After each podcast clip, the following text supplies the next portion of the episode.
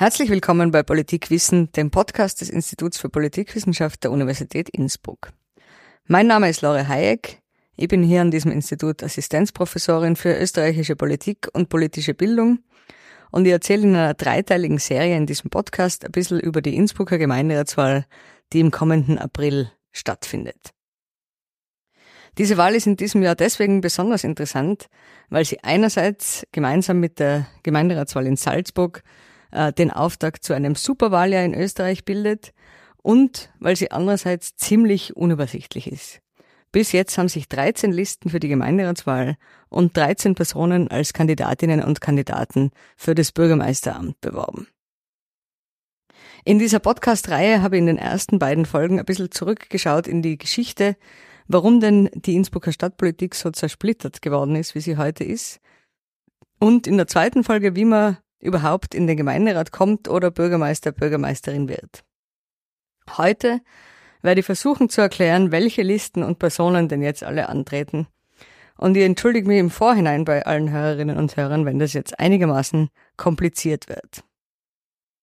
Wir fangen einmal an mit dem bürgerlichen Lager oder allem, was quasi irgendwie der ÖVP zuzurechnen ist. Wir haben ja in der ersten Folge gehört, dass sich bereits 1994 die Liste für Innsbruck von der ÖVP abgespalten hat und diese beiden Listen seitdem zu zweit äh, nebeneinander angetreten sind in Innsbruck. Seit 2018, seit also das bürgerliche Lager den Bürgermeistersessel verloren hat an die Grünen, an Georg Willi, wird jetzt schon ernsthaft darüber diskutiert, hier äh, diese Listen wieder zusammenzulegen und äh, gemeinsam anzutreten. Und im Laufe des Jahres 2023 sind diese Gespräche intensiver und konkreter geworden. Und man hat sich dann geeinigt, dass also die Listen Innsbrucker Volkspartei für Innsbruck und der Tiroler Seniorenbund in Zukunft gemeinsam antreten sollen unter dem Namen Das neue Innsbruck und mit dem derzeitigen Digitalisierungsstaatssekretär Florian Turski als Spitzenkandidat. Allerdings, es wäre nicht Innsbruck, wenn so eine Einigung völlig ohne Gegenstimmen ablaufen würde. Ähm, es gab jemanden, der etwas dagegen hatte, nämlich der damalige ÖVP-Vizebürgermeister Johannes Ansengruber. Ähm, der ist 2018 mit einem ziemlich starken Vorzugsstimmenergebnis in den Gemeinderat eingezogen und der wollte selber Spitzenkandidat dieser geeinten Liste werden und nachdem er sich dann auf Florian Turski geeinigt hat, hat äh, Johannes Anzengruber beschlossen, äh, mit einer eigenen Liste anzutreten. Die, die Liste heißt Ja, jetzt Innsbruck und ähm, ist damit eine zweite Liste im sogenannten bürgerlichen Lager. Und das ist auch der Grund, wir erinnern uns an das Ende der vorletzten Folge, äh, warum Johannes Anzengruber dann äh, im Dezember als Vizebürgermeister abgewählt worden ist. Als nächstes kommen wir zu den Grünen. Die Grünen sind 2018 die stärkste Fraktion geworden bei der Wahl 2018 und stellen seitdem den Bürgermeister.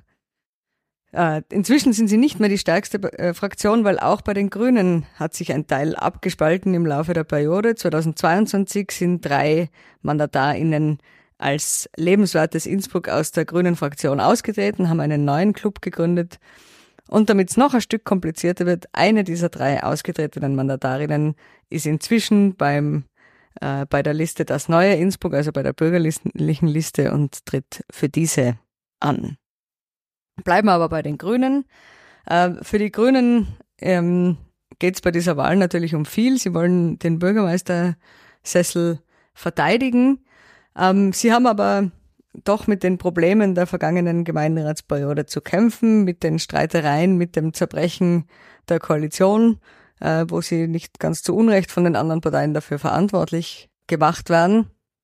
Und auch damit, äh, dass natürlich ihre Wahlversprechen von 2018 nur zum Teil umgesetzt werden konnten, was zum einerseits mit diesen Streitigkeiten zu tun hat, zum anderen natürlich auch mit globalen Dingen wie der Corona-Pandemie, der Teuerung und so weiter.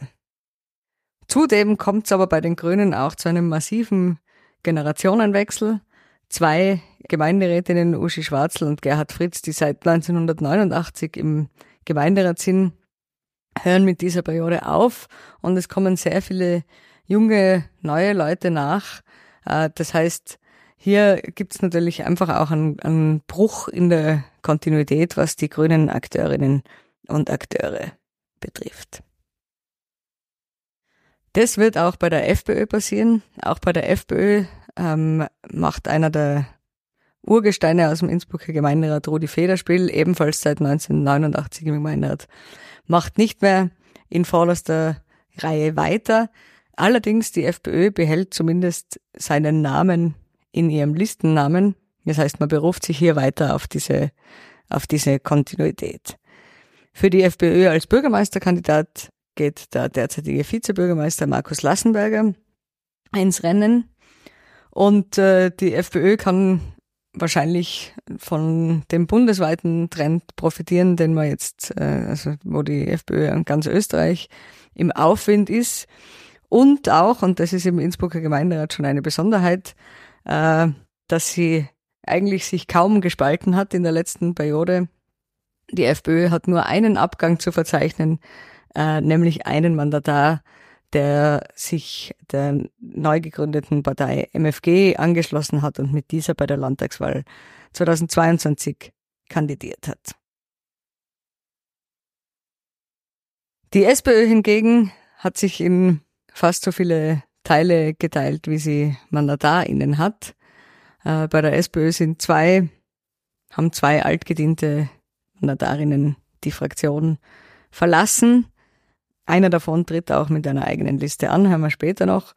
Und die Sozialdemokratische Partei an sich tritt mit äh, Stadträtin Elli Meyer als Bürgermeisterkandidatin zur Wahl an, äh, wird aber vermutlich nur Außenseiterchancen haben in der Bürgermeisterwahl.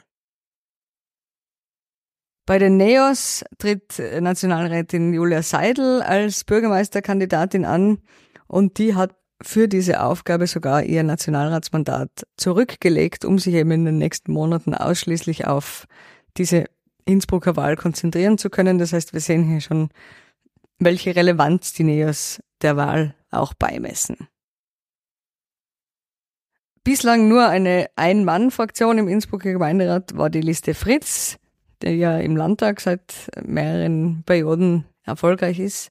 Das könnte sich aber dieses Mal ändern, denn die Liste Fritz tritt mit Andrea Haselwanter-Schneider als Spitzenkandidatin an, die bislang die Frontfrau der Liste Fritz im Tiroler Landtag war und einen sehr hohen Beliebtheitsgrad hat. Wenn man sich das Innsbruck-Ergebnis äh, bei der Landtagswahl 2022 anschaut, dann hat die Liste Fritz hier 12,5 Prozent erreicht und Andrea Haselwanter-Schneider allein über 2400 Vorzugsstimmen im Bezirk Innsbruck. Das heißt, die kann jetzt schon eine sehr relevante Playerin werden, wenn es um die Bürgermeisterwahl geht. Wir erinnern uns aber ans letzte Mal, dass eben Bürgermeisterwahl und äh, Bürgermeisterinnenwahl und Gemeinderatswahl entsprechend verzahnt sind. Das heißt, um bei der Bürgermeisterin mal gut abschneiden zu können, muss auch die Liste ein entsprechendes Ergebnis haben. Die Liste Fritz müsste sich also quasi vervierfachen in Mandaten. Mal schauen, ob das möglich sein wird. Als achte Liste haben wir die Liste Gerechtes Innsbruck. Ähm, das ist derzeit der ähm, Einzelkämpfer im Gemeinderat Gerald äh, De Pauli, der einen sehr harten Oppositionskurs fährt, der sehr aktiv ist in den sozialen Medien und dem durchaus zuzutrauen ist, dass er die 4%-Hürde, die jetzt eingeführt worden ist, auch über, überschreiten könnte. Zwei Listen, die das letzte Mal gemeinsam angetreten sind, sind die KPÖ und die Ali, Alternative Liste Innsbruck. Diese beiden Listen treten dieses Mal getrennt voneinander an die KPÖ mit Spitzenkandidatin Pia Tomedi äh, und die alternative Liste Innsbruck mit dem bereits bestehenden Gemeinderat Mesut Onay als Spitzenkandidaten. Man konnte sich offensichtlich nicht mehr auf ein gemeinsames Antreten einigen. Eine der Überlegungen könnte sein, dass die KPÖ meint, dass bei der Gemeinderats in Salzburg, Gemeinderatswahl in Salzburg ein entsprechender Erfolg erzielt werden würde und man sich in Innsbruck auf dieser Welle dann mitschwimmen könnte. Werden wir sehen, ob diese Strategie aufgeht. Und dann gibt's jetzt Stand heute noch drei weitere Listen, die ihr, die ihr Antreten angekündigt haben. Das ist eben einerseits Helmut Buchacher, der bisherige SPÖ-Gemeinderat, der mit der Liste DUI antreten möchte. Dann ein äh, Unternehmer namens Helmut Reichholf, der den Grünen, Grünen nahe gestanden ist und eine bürgerliche Liste jetzt einreichen möchte. Und äh, die Liste Thun von ähm, Chris Weber, eben, ebenfalls jemand, der früher mal versucht hat, bei den Grünen anzudocken. Bei diesen drei Listen kommt aber vermutlich auch ins Tragen, dass ja jede Liste, bevor sie antreten kann, noch 100 unterschriebene Unterstützungserklärungen vorweisen muss. Das heißt, wir werden sehen, ob die das dann wirklich auf den Stimmzettel schaffen. Das Einbringungsende ist der 15. März um 17 Uhr. Das heißt, das wird der Zeitpunkt sein, wo wir dann endgültig wissen, wie viele Listen bei der Innsbrucker Gemeinderatswahl 2024 kandidieren werden. Der Wahlkampf hat bereits begonnen und es wird sich sicher noch einiges tun in den nächsten Wochen. Diese kurze Podcast-Reihe zur Innsbrucker Gemeinderatswahl, wo ich versucht habe, einen kleinen Überblick zu geben darüber, was hier passieren wird, die ist hiermit beendet. Aber es kann durchaus sein, dass die aktuellen Entwicklungen dazu führen, dass wir uns in den nächsten Monaten in diesem Podcast noch einmal hören. Derweil einmal vielen Dank fürs Zuhören und bis bald.